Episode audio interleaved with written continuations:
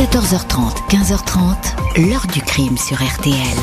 Jean-Alphonse Richard. Les premiers éléments recueillis par la police confirment que Pistorius et sa petite amie étaient seuls sur les lieux du crime dans la résidence de l'athlète Silverwood Estate. Riva Steve Camp voulait-elle lui faire une surprise pour la Saint-Valentin ou y a-t-il eu dispute? La police de Pretoria croit savoir que ce n'était pas la première. La jeune femme a été atteinte de quatre balles, dont une dans la tête, une autre à un bras. Bonjour, c'était une nuit de la Saint-Valentin, il y a exactement dix ans, le 14 février 2013. L'Afrique du Sud et le monde entier se réveillaient avec l'annonce d'un crime spectaculaire commis par un champion hors norme, le plus célèbre des athlètes paralympiques, Oscar Pistorius, surnommé Blade Runner, à cause de ses prothèses, accusé d'avoir tué sa petite amie, la blonde mannequin Riva Steenkamp. L'enquête qui va suivre va prendre l'allure d'un feuilleton mouvementé, fourmillant de coups de théâtre de révélation. Une tragédie moderne dans laquelle le présumé coupable va apparaître en larmes, jurant qu'il s'agissait d'un accident. Il ne parviendra pas à éviter la prison, il s'y trouve encore aujourd'hui, même si la sortie n'est plus qu'une question de semaines. Dix ans d'investigation et de procès n'ont pas chassé les interrogations. Pistorius, seul témoin de cette nuit dramatique, n'a jamais livré le véritable scénario. Pourquoi a-t-il pris pour cible cette femme qui voulait partager son existence? Pourquoi s'est-il accroché à la version de la légitime défense? Quel est l'homme qui va bientôt sortir de prison? Question posée aujourd'hui à nos invités. 14h30, 15h30. L'heure du crime sur RTL. Aujourd'hui, dans l'heure du crime, meurtre à la Saint-Valentin, celui perpétré par un athlète mondialement connu, le champion paralympique Oscar Pistorius, l'homme aux jambes de carbone. En cette nuit euh, de la fête des amoureux, il a tué une femme chez lui, près de Pretoria, en Afrique du Sud. Jeudi 14 février 2013, aux premières heures de ce jour de la Saint-Valentin, L'inspecteur Hilton Botta est tiré de son sommeil par un coup de fil du commissariat central de Pretoria. Il faut qu'il file en urgence jusqu'à Silverwoods, une résidence sécurisée uniquement habitée par de riches blancs, à une quarantaine de kilomètres de la capitale. Un homicide, lequel s'est déroulé dans la villa d'une célébrité, le plus fameux des champions sud-africains, Oscar Pistorius. L'inspecteur connaît le sportif. Il l'avait conduit au poste il y a quatre ans après la plainte d'une jeune femme qui l'aurait brusqué Affaire classée. À 4 heures du matin, Botta débarque à la villa, bouclé par des policiers en uniforme. Il traverse le salon. Face à lui, au pied d'un escalier en marbre, gît une jeune femme blonde, recouverte par des serviettes de toilette. Trois impacts sont visibles sur son flanc droit. On l'a portée ici pour essayer de la ranimer. Un voisin, Johan Stander, accouru sur place après un coup de fil de Pistorius à 3h19, indique qu'à ce moment-là, elle respirait encore. Le champion aurait tenté un bouche à bouche. Un médecin de la résidence est aussi venu, mais il n'a rien pu faire. La jeune femme a été tuée à l'étage, dans une salle de bain dont le carrelage est couvert de sang. Sur le sol, un pistolet 9 mm parabellum. Des douilles, deux téléphones portables, la porte d'un petit cabinet de toilette est criblée d'impact. Elle a été défoncée par Pistorius avec une batte de baseball laissée par terre. Riva Steenkamp, dernier petite amie du champion, s'est réfugiée dans cette pièce bouclée à double tour. Mais de qui a-t-elle eu peur? L'inspecteur interroge Oscar Pistorius retenu dans la salle de musculation. Son short est maculé de sang, il est effondré. Il évoque une méprise. Il a cru qu'un cambrioleur était entré chez lui. Il a entendu du bruit dans la salle de bain, il n'avait pas ses prothèses, il a eu peur d'être attaqué. Il a tiré avec le parabellum. Pistorius possède un permis de port d'armes. Il détient même un petit arsenal. Deux Smith et Wesson, un fusil Mossberg, un Maverick, une Winchester et un Vector 223. Un voisin confirme que ces derniers mois, Pistorius l'a appelé à deux ou trois reprises. Il croyait qu'un intrus était dans la maison, mais à chaque fois, il n'y avait personne. Hilton Botta est certain qu'aucun cambrioleur n'était sur place cette nuit-là. Les deux chiens de garde n'ont pas aboyé. Et pourquoi un malfaiteur se serait-il enfermé dans ce cabinet de toilette sans aucune possibilité de fuite? Le policier a la conviction que le champion a délibérément tiré sur sa petite amie. Près du corps ensanglanté, on retrouve une carte avec deux cœurs entrelacés. Riva l'avait acheté quelques heures plus tôt pour la Saint-Valentin. Le champion prostré est placé en détention en attendant de comparaître devant un juge. Alors que le jour se lève, la nouvelle se répand dans tout le pays et dans le monde entier. Depuis quatre mois, Oscar Pistorius, 26 ans, et Riva Steenkamp, 29 ans, affichaient publiquement leur liaison. Un couple de célébrités, lui athlète en vue, elle mannequin abonné au show télé et qui faisait la une des magazines People. L'autopsie montre que Riva a été touché par trois balles Doom Doom, projectiles bien plus puissants que des balles normales. À la tête, à la hanche, au bras droit, un doigt a été arraché. La police est persuadée que Riva était terrorisée. Pourquoi? Sinon, se serait-elle réfugiée dans les toilettes? Un acte volontaire, c'est alors la thèse de la police, ou plutôt de l'inspecteur Botta, le chef d'enquête qui ne croit pas à un réflexe d'autodéfense face à un mystérieux cambrioleur. Il faut dire qu'il a, il n'aime pas trop Oscar Pistorius. On va voir si cette thèse va être retenue euh, par les juges, mais tout cela va se révéler un peu plus compliqué au fil de cette longue enquête. On va voir cela euh, dans les chapitres suivants. Bonjour Pierre Donadieu.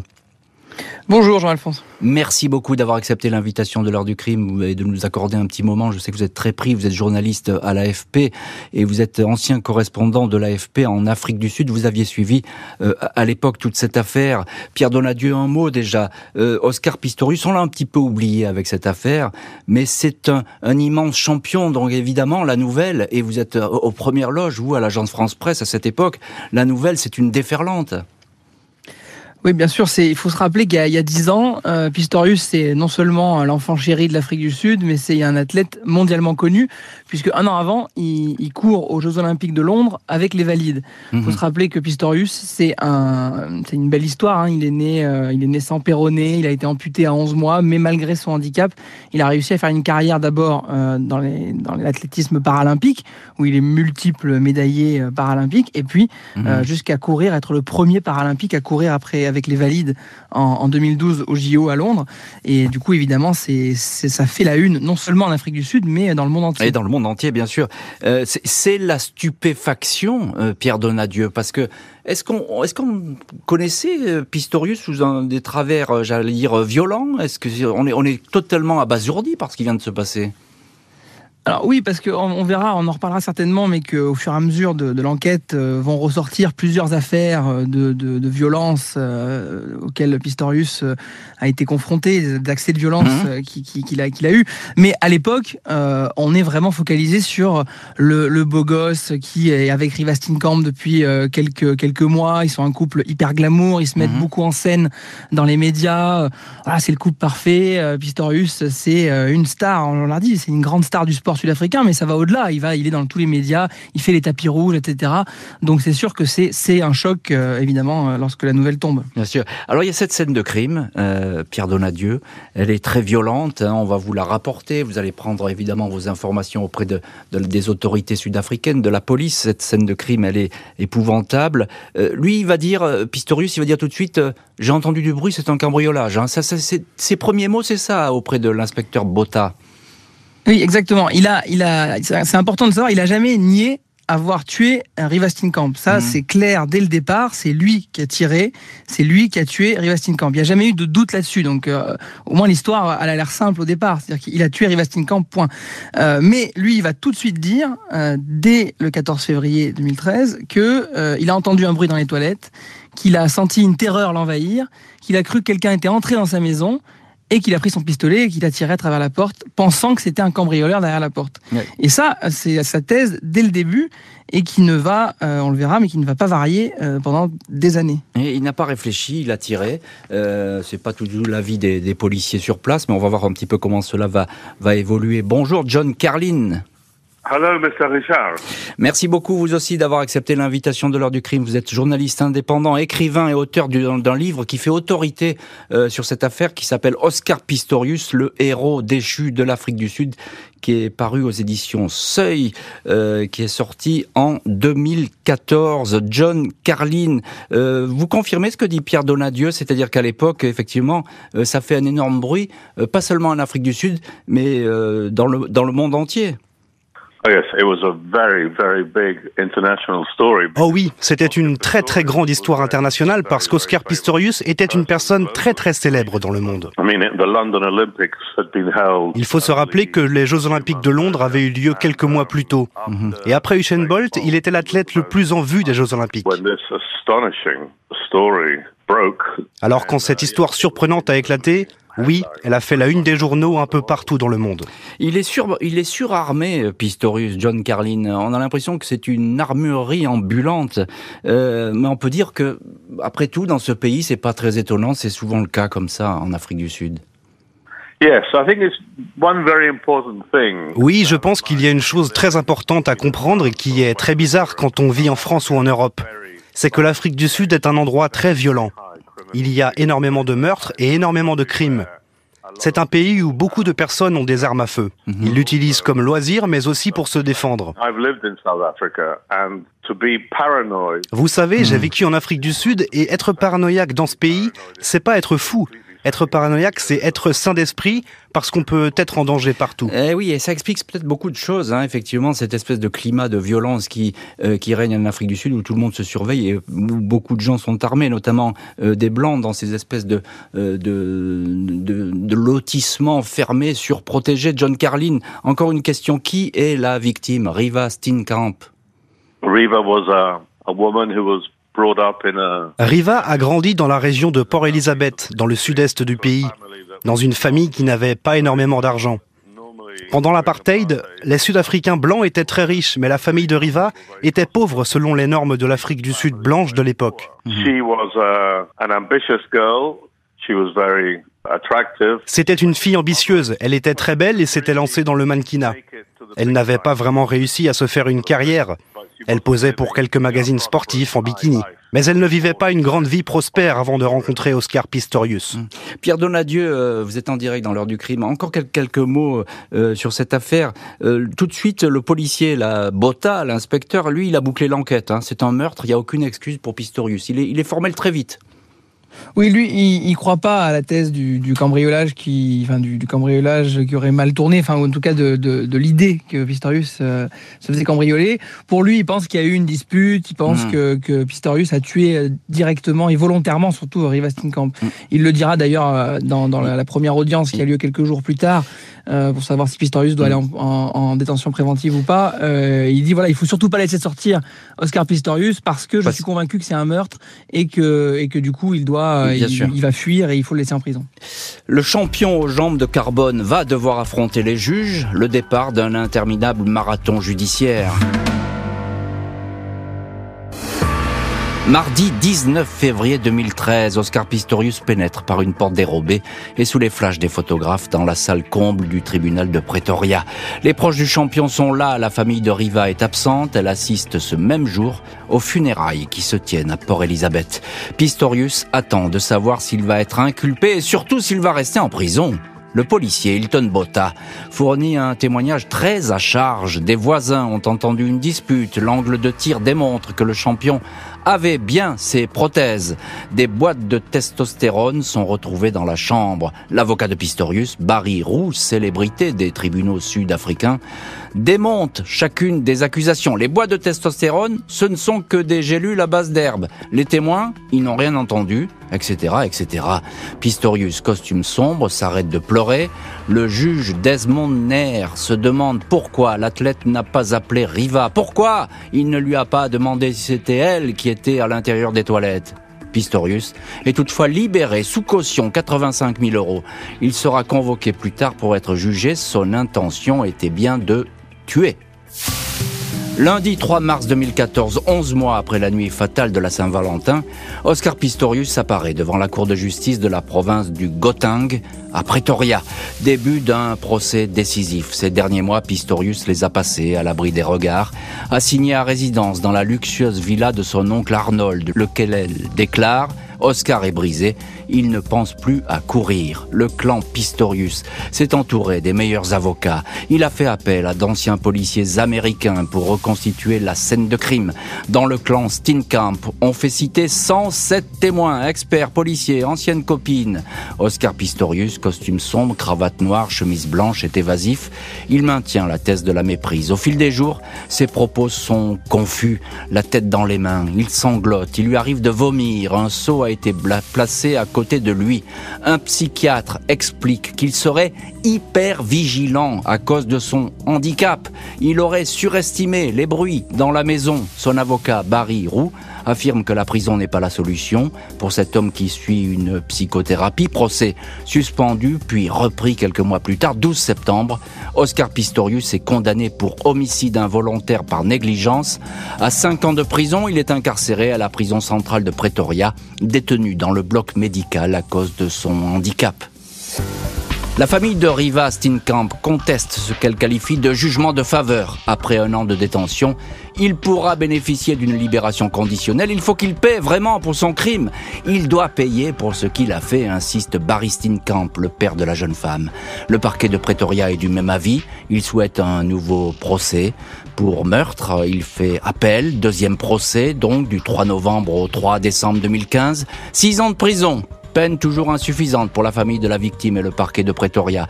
La Cour suprême d'appel est saisie en 2017. Celle-ci estime que les témoignages ont été scandaleusement mensongers et vacillants.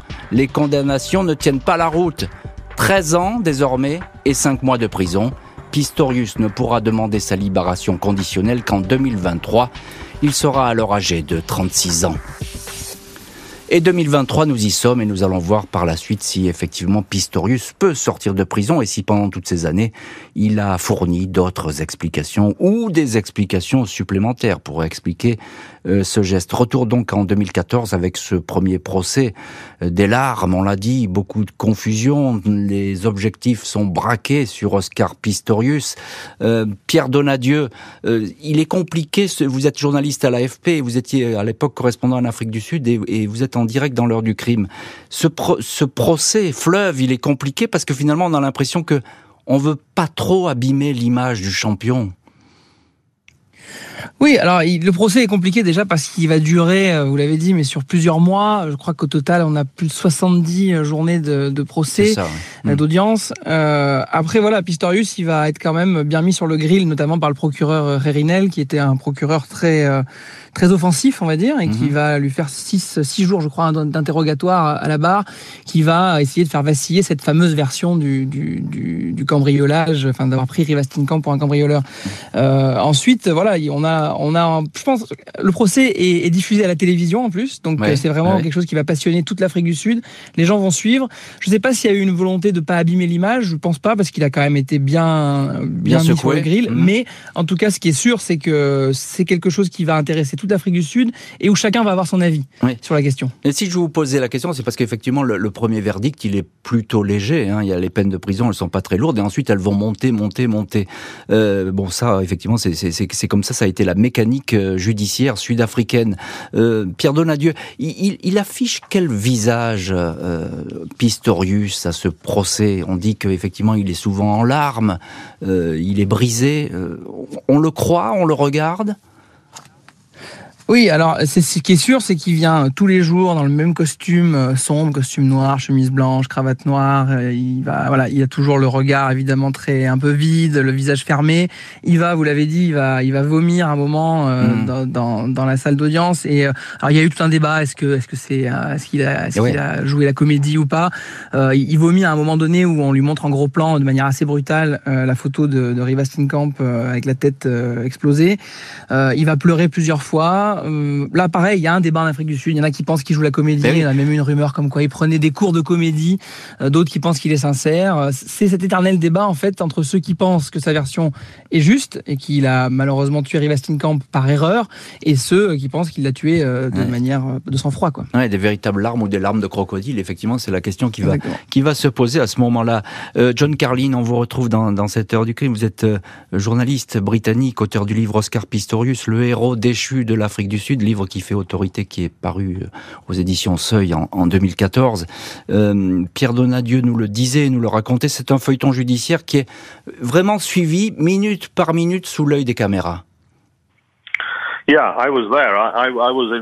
Oui, j'étais au tribunal presque tous les jours de ce procès. Et il a été couvert en direct à la télévision afin que beaucoup de gens, non seulement en Afrique du Sud, mais dans le monde entier, puissent le regarder en mhm. direct.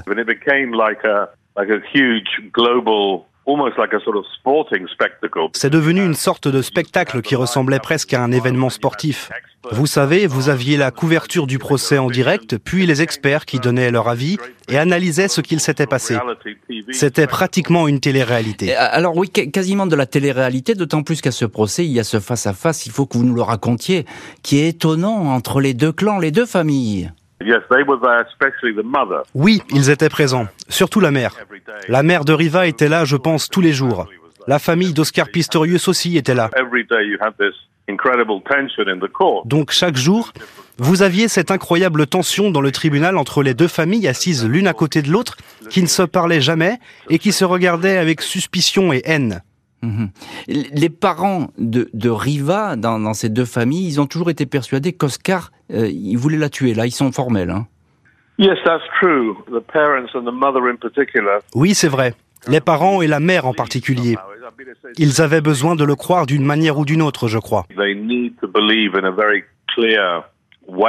Ils avaient besoin de trouver une raison à sa mort, de l'expliquer comme ils le pouvaient, et c'est pour ça que dès le début, ils se sont convaincus qu'Oscar Pistorius avait délibérément tué Riva Steenkamp.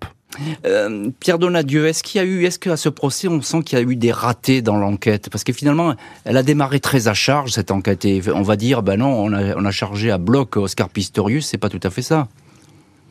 Ah bah, des ratés, il y en a eu surtout euh, au moment de, de, de, la découverte de la scène de crime, les premières heures, les premiers jours en fait. Et on parlait tout à l'heure du policier euh, Hilton Botta, hmm. euh, qui va, euh, il y a une série de bourdes qui sont complètement incroyables. Il va oublier ses chaussettes de protection, il va toucher un peu à tout sur la scène ah de crime. Il y a des montres de valeur de Pistorius qui sont volées par des policiers dans, dans les heures qui suivent. Ils ont mis 12 jours à récupérer le, le téléphone portable de Pistorius, donc je vous laisse imaginer un peu n'importe quoi, ce qui a pu être fait hmm. dessus entre temps. Et, là, le pire pour moi, c'est euh, au procès, c'est un, des colonels de la police scientifique qui l'avoue.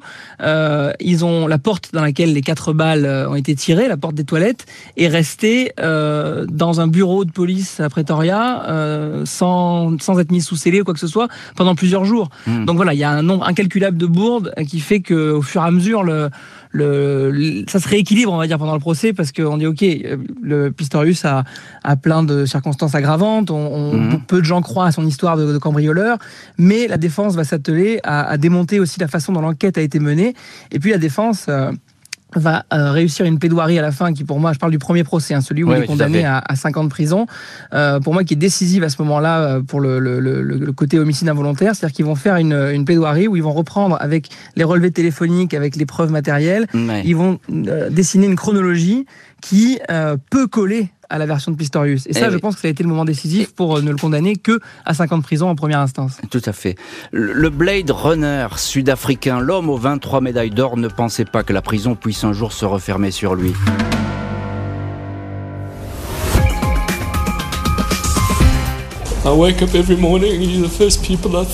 Vous êtes les premières personnes à qui je pense le matin en me réveillant. Je ne peux pas imaginer la peine et la douleur que je vous ai causées. Je fais d'horribles cauchemars. Je me réveille avec une odeur de sang. Je suis terrifié. Fin novembre 2017, Oscar Pistorius, longtemps persuadé qu'il ne passerait que quelques mois en détention, au regard notamment de son extraordinaire notoriété, est à l'isolement dans la prison de haute sécurité de Kosso Mampuru. Quelques mois plus tard, il est discrètement transféré à celle d'Atteridgeville, dans la banlieue de Pretoria, un centre correctionnel qui ne compte presque pas de meurtriers, où les détenus peuvent jardiner. Pistorius va abandonner l'exercice physique intensif, se laisser pousser la barbe et se mettre à fumer. Son père, Enke Pistorius, avec lequel le champion a depuis longtemps pris ses distances, certifie que son fils est davantage à la recherche du pardon que d'une libération peu de visiteurs réguliers, à l'exception de Bill Schroeder, son ancien instituteur qui l'a toujours soutenu. Beaucoup de ses amis ont pris leur distance. Mike Azi, un intime, décrit un homme qui, bien avant la mort de Riva, était à fleur de peau. Il se prenait pour Superman, il ne touchait plus terre. Un autre ami parle d'un garçon très agité. On se disait qu'il allait finir par tirer sur l'un d'entre nous. Octobre 2021, Huit ans après le crime, la famille de Riva Steenkamp est informée que le meurtrier de leur fille est admis à un programme de réinsertion, première étape, avant une possible libération. La mère de Riva avait depuis longtemps indiqué qu'elle avait pardonné son geste à Oscar Pistorius, mais qu'il devait être puni pour ce qu'il avait fait. Il a commis une terrifiante erreur et j'ai perdu l'être le plus précieux que nous avions dans notre vie, mon mari et moi, avait indiqué la maman. Le pardon n'est pas un sujet pour Madame Steenkamp, elle l'a accordé, dit l'avocate de la famille, Tania Kuhn. C'est plus difficile pour Monsieur Steenkamp, mais il en parle le temps venu. Et on voit qu'au fil de ces mois de détention, de ces années de détention, euh, on voit que la peine de la famille, évidemment, est toujours vive. On est là huit ans après le crime et il va falloir attendre encore un peu pour que les choses se débloquent. On va voir si Pistorius peut vraiment sortir de prison dans le chapitre suivant. Les Steenkamp, c'est une famille courage, comme les présentent euh, parfois les journaux. Pierre Donadieu, journaliste à l'AFP, vous étiez à une époque correspondant en Afrique du Sud, et notamment au moment de cette affaire. Euh, les Steenkamp, c'est euh, la famille qui va apparaître comme la famille héros, la famille modèle. On n'y touche pas, c'est la dignité incarnée, c'est ça qui va apparaître dans les journaux. Bah, déjà, c'est la famille de la victime. Ce sont des gens qui ont perdu leur fille dans des circonstances affreuses. Donc, euh, forcément, qu'il y a une empathie euh, logique mm. euh, qui se dessine envers cette famille. Ils apparaissent assez discrets. Ils ont donné quand même assez peu d'interviews ces dix dernières années, y compris au moment du procès. Ils ont dû faire une ou deux grosses interviews pour des médias anglais à l'époque, mais c'était très encadré. Ils ont, on peut pas dire qu'ils ont profité ou surfé sur cette histoire qui est évidemment mm. dramatique pour eux. Et, et voilà, aujourd'hui, ils, ils, sont venus au procès régulièrement. Ils étaient présents. Barry Steenkamp, le père a quand même fait un infarctus pendant le premier le procès en première instance. Donc voilà, c'est une famille euh, hmm. qui s'est retrouvée dans la lumière euh, pour des circonstances dramatiques et bien malgré elle. Hmm. John Carlin, on vous retrouve dans cette heure du crime, auteur du livre Oscar Pistorius, le héros déchu de l'Afrique du Sud. Vous connaissez parfaitement ce dossier. Comment est-ce qu'elle s'est déroulée et comment elle se déroule d'ailleurs toujours euh, la détention de Pistorius? Eh bien, je crois qu'il travaille. J'ai vu des photos de lui en train de conduire un tracteur et de travailler dans les champs.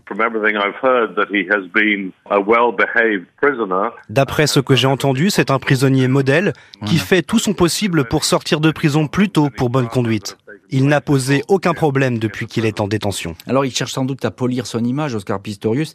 Pourtant, il y a des témoignages qui ont continué. Hein. J'ai livré certains euh, de ces témoignages de, ses amis. Un homme qui ne touchait plus terre, euh, quelqu'un de nerveux, de violent, dépassé par sa notoriété. Ben, effectivement, on n'est pas très tendre avec lui. Je ne pense pas que beaucoup d'amis aient dit ça, mais certains l'ont dit, oui.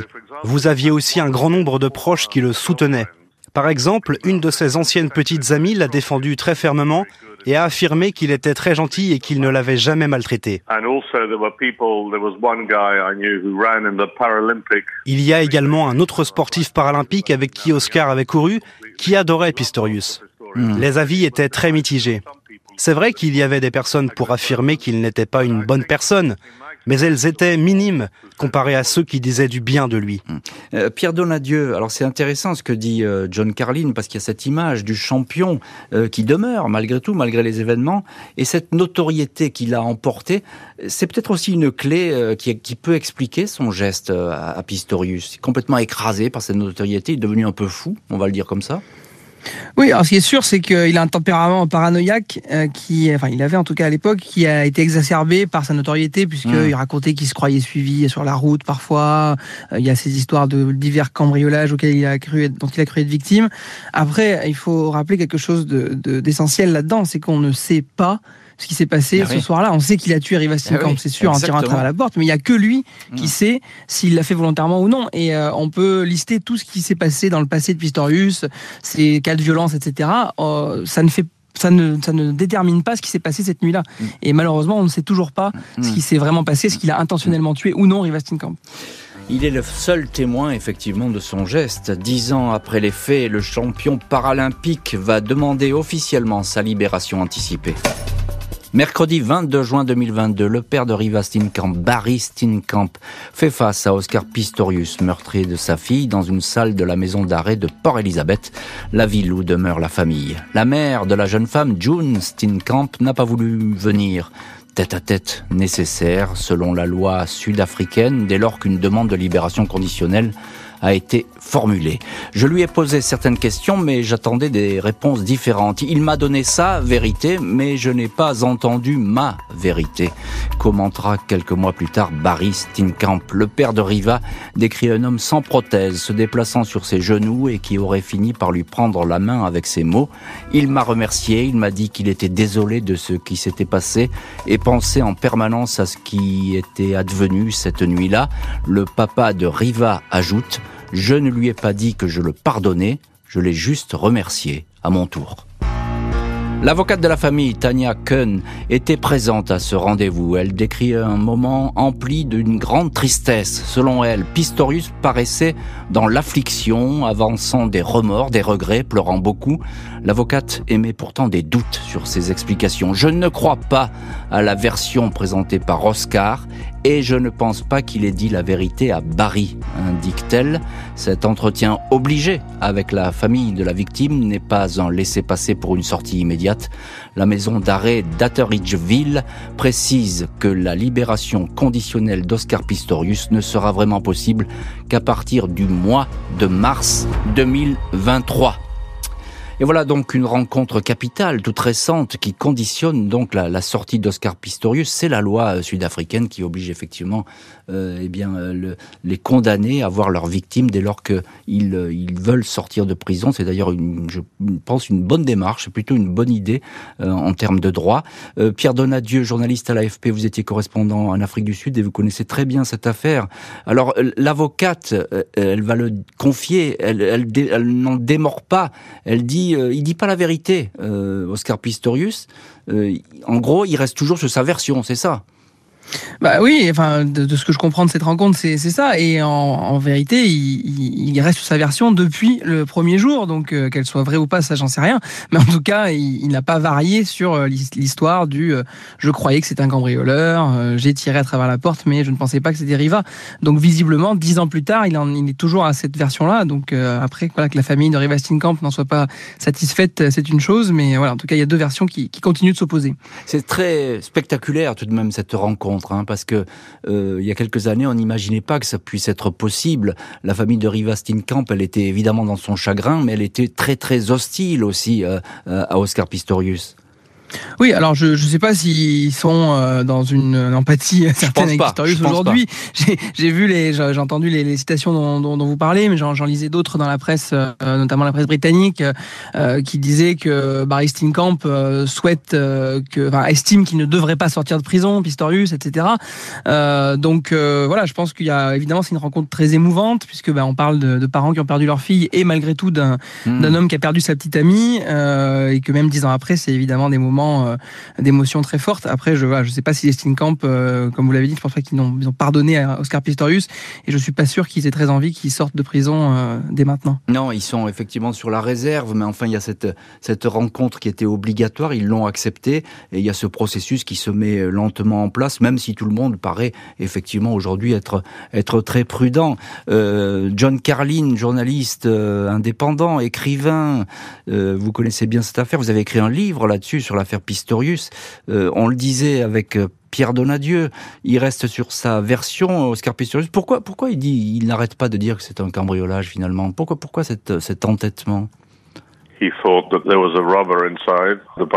Il pensait qu'il y avait un voleur dans la salle de bain. Et c'est resté sa version jusqu'au bout. N'oubliez pas qu'il n'a jamais été reconnu coupable d'avoir délibérément tué Riva. Il a été reconnu coupable d'avoir tué quelqu'un. Il n'a jamais été établi qu'il savait que c'était Riva derrière la porte. Hmm. Euh, John Carlin, encore une question. On dit qu'il pourrait donc sortir en mars 2023, selon les, calculs de, la prison euh, d'Atteridgeville, là où il est actuellement euh, incarcéré. ce sont des calculs qui tiennent la route, il pourrait sortir? Oui, exactement. Techniquement, il peut sortir très bientôt. Mais le problème, c'est que l'affaire est devenue très politique et elle divise le monde entier. Pendant le procès, il y avait ceux qui pensaient qu'il avait délibérément tué Riva et ceux qui pensaient que c'était un tragique accident. Ces deux camps existent toujours, je mm. pense qu'il y aura une pression du public sur les politiques pour qu'ils restent plus longtemps en prison. Mais techniquement, il pourrait sortir très prochainement, oui. Alors Pierre Donadieu, je sais que vous n'êtes plus en Afrique du Sud, hein, vous, y, étiez au moment de cette enquête, mais vous quand même vous continuez à suivre, euh, je suppose, l'actualité qui se passe là-bas. Euh, ce que dit John Carlin, il dit c'est une histoire un peu politique, il va y avoir deux clans, il y a des gens qui vont euh, s'opposer à cette sortie. C'est toujours très vif, d'après vous, cette affaire Pistorius en Afrique du Sud? Ce qui est sûr, c'est qu'il y a, y a un processus judiciaire qui existe. Donc, c'est-à-dire qu'il faut qu'il y ait un, parole board, c'est-à-dire un, comité en fait qui étudie cette, mmh. cette demande de libération. Donc, elle n'est pas automatique. Et en effet, ça peut euh, prendre plusieurs mois, plusieurs années, même peut-être avant qu'ils sortent vraiment. Donc on n'est pas du tout sûr qu'ils sortent euh, dans, dans, les semaines à venir. Hmm. Ça peut prendre du temps. Après, est-ce qu'il y aura de l'influence politique? Euh, Je ne sais pas. Je pense que l'histoire est ancienne. L'Afrique du Sud a bien d'autres problèmes que l'histoire de Pistorius. Hmm. Ils ont eu un Covid difficile, ils ont des coupures d'électricité. Donc voilà, je pense que c'est une histoire hmm. qui peut vite revenir dans, à l'avant de, de, des news. Mais est-ce qu'il y aura une influence politique? Je ne sais pas vraiment. D'accord. Une remise en liberté très attendue par la famille de Riva, très surveillée de près dans toute l'Afrique du Sud. Absente au rendez-vous du 22 juin 2022 avec Oscar Pistorius, elle n'en avait tout simplement pas la force. June Steenkamp a toutefois adressé une lettre au meurtrier de sa fille. Tu as volé la vie de Riva, qui ne sera jamais mariée, n'aura jamais eu d'enfant et n'aura jamais passé son diplôme d'avocate, écrit la maman. June Steenkamp ne sait pas si les remords de Pistorius sont sincères. Si tel est le cas, ce serait une bonne chose, dit-elle, mais il y a eu tellement de mensonges exprimés au cours des procès. Au site d'information The South African, elle ajoute, j'ai envie de lui dire, dis la vérité, et tu seras pardonné. Dieu sera avec lui s'il dit la vérité, sinon il ne sera jamais libre. Et on retrouve dans cette heure du crime Pierre Donadieu, journaliste à l'agence France Presse, ancien correspondant de l'AFP en Afrique du Sud, et vous aviez suivi à l'époque euh, euh, toute cette affaire.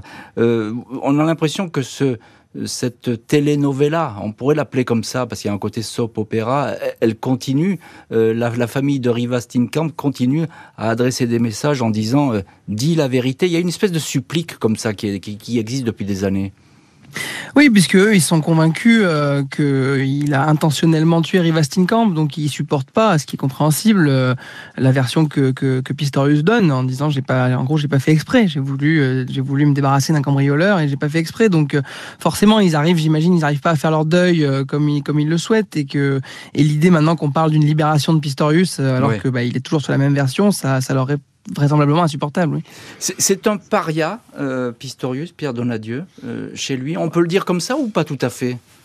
Franchement, à l'époque du procès, euh, quand euh, il y avait quand même euh, deux camps vraiment qui s'opposaient, il y avait des gens qui pensaient que sa version était vraie et qu'il devait en effet aller en prison parce qu'il avait tué quelqu'un mais qu'il n'avait pas fait exprès.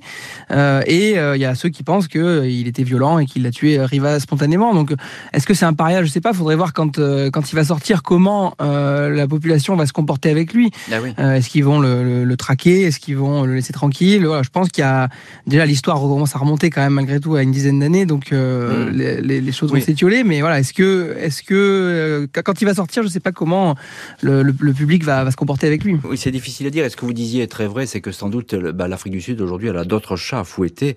Euh, elle, a d'autres préoccupations que de savoir ce que devient euh, Pistorius. Même si cette affaire, eh elle est emblématique et elle existe toujours.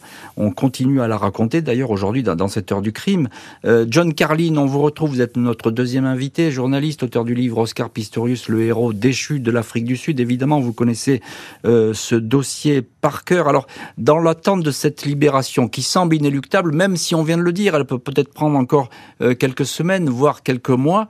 Euh, est-ce qu'on sait, alors question difficile, hein, mais est-ce qu'on sait ce que va devenir Pistorius après sa sortie?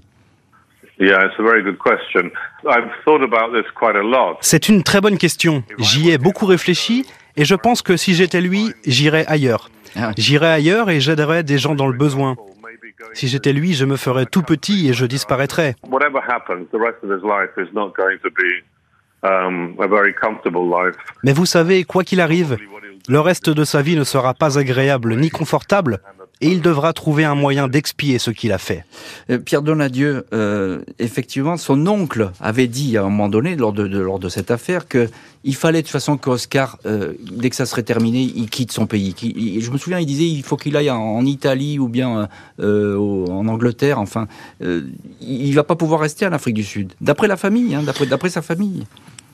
C'est une possibilité. C'est vrai qu'il est quand même, il est connu dans le monde entier, mais c'est vrai que vous l'avez dit, c'est une histoire qui est très très emblématique en Afrique du Sud. Donc euh, voilà, est-ce qu'il pourra retrouver une tranquillité en Afrique du Sud? Euh, C'est peu probable. Après voilà, il a il a l'opportunité par, euh, par sa richesse, malgré la richesse de sa famille et par, euh, et par son, son, passeport de pouvoir aller ailleurs. Peut-être que ça serait plus, en effet, plus, plus sage pour retrouver un peu de tranquillité de, de quitter l'Afrique du Sud s'il si, venait à sortir avant la, avant la fin de sa peine, en effet. Vous, vous, parlez de l'argent, euh, famille riche, certes. son oncle a beaucoup financé les dépenses d'avocats, etc. Mais ça, ça, a coûté une fortune, cette histoire. Hein. ça, ça, a été ah bah. aussi un débat en Afrique du Sud, parce qu'on a vu que là, il y avait des, peut-être des, milliers de, de randes euh, ou de millions euh, qui ont été versés. Ah bah c'est sûr que la, famille de Pistorius, alors lui évidemment il avait gagné de l'argent grâce à ses performances sportives et ses sponsors, euh, mais ensuite il vient quand même d'une famille où l'oncle justement c'est un, riche investisseur minier, voilà c'est une famille euh, riche d'Afrique du Sud qui a pu se payer euh, les meilleurs avocats, les meilleurs experts et qui ont pu tenir la route pendant pendant des années de procès et de, procédures. Donc c'est sûr qu'il avait toutes les chances de son côté et que et que voilà ce qui ce qui a donné un peu l'impression d'une justice à, deux vitesses parfois dans le pays. Hum. Juste en mots encore, c'est une affaire qui, qui a beaucoup marqué hein, l'opinion. Euh, ça reste encore prégnant. C'est un peu exceptionnel comme dossier. Ah bah, c'est sûr que vous avez tous les ingrédients euh, pour que ce soit une histoire qui fonctionne.